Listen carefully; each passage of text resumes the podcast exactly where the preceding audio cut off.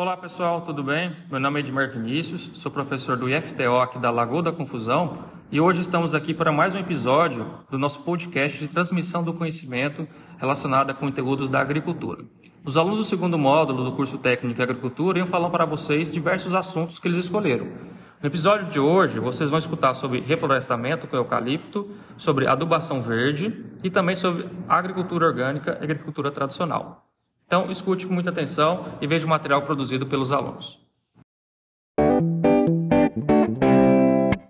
Olá, meu nome é Viviane, sou aluna do segundo módulo aqui do curso técnico em agricultura do Instituto Federal de Tocantins, aqui Campus Lago da Confusão.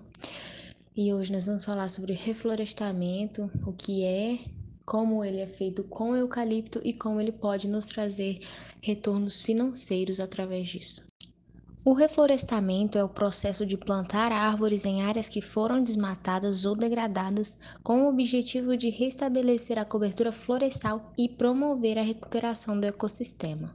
Hoje iremos abranger o conhecimento sobre o reflorestamento com eucalipto. Afinal, o que é o reflorestamento com eucalipto?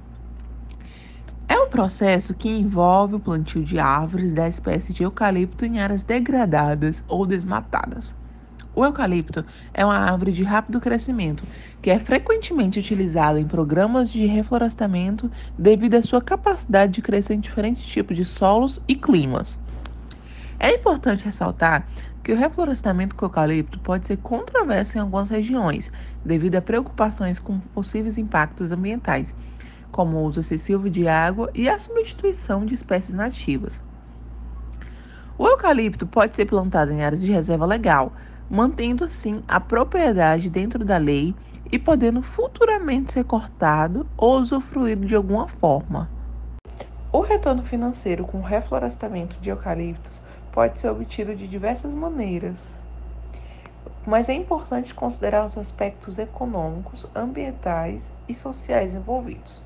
Algumas formas de obter retorno financeiro com reflorestamento de eucaliptos incluem produção de madeira, celulose e papel, biomassa energética, carbono e créditos de carbono. Olá, me chamo Miguel Ferreira Coelho Sou do curso Técnica de Lagoa da Confusão e agora eu falo sobre um pouco sobre a adubação verde.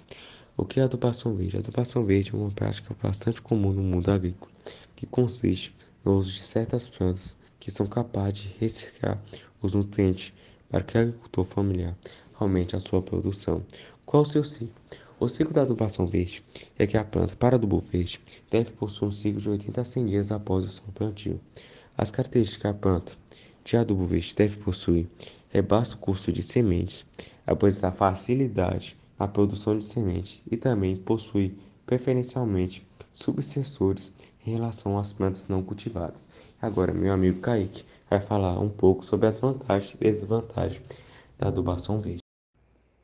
Me chamo Kaique Ribeiro, sou aluno do Instituto Federal Campus Lagoa da Confusão, do curso Técnico em Agricultura.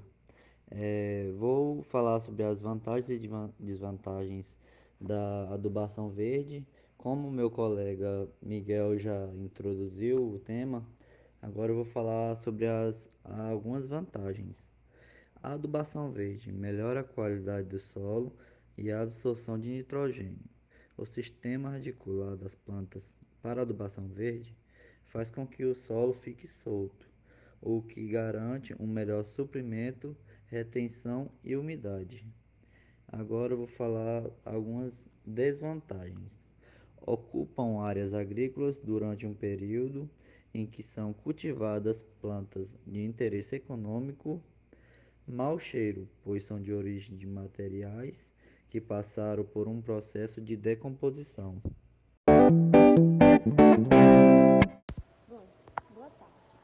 Eu me chamo Ana Cristina e vou falar sobre agricultura tradicional mas como chamado nesse momento de agricultura familiar. Esse, como o nome diz, é um sistema de produção agrícola desenvolvido por famílias em pequenas propriedades rurais, além de ter como objetivo a subsistência de, dessas pessoas. Esse modelo também é utilizado para abastecimento do mercado interno de alimentos. No Brasil, geralmente a agricultura tradicional é praticada em pequenas propriedades rurais. Esse baseia na policultura. Isto é, isto é no cultivo de vários produtos no mesmo local, mediante o uso de, de, de técnicas artesanais e instrumentos de animais. De, de animais. Trabalho muito simples, tipo enxada, arados, animais de tração e etc. Utiliza animais, utiliza também como os animais, como os bois, cavalos, para puxar arado na preparação do solo. Nesse tempo, os produtores conhecem, manejos atuais, que possam minimizar eventuais impactos da atividade sobre o meio ambiente. Não existe produção excelente. Bom, como eu entendi, é, a agricultura familiar é mais, praticamente como formado mais como mão de obra, né? Como é, a mão de obra você mesmo, você mesmo faz tudo, não, não sendo mecanizado, né? E é isso, professor. E aí, turma, o que, que, acharam desse episódio, desse novo, desse podcast sobre transmissão do conhecimento da agricultura? Espero que tenham gostado, curtem e compartilhem com seus amigos e nos acompanhem para novos episódios. Até breve.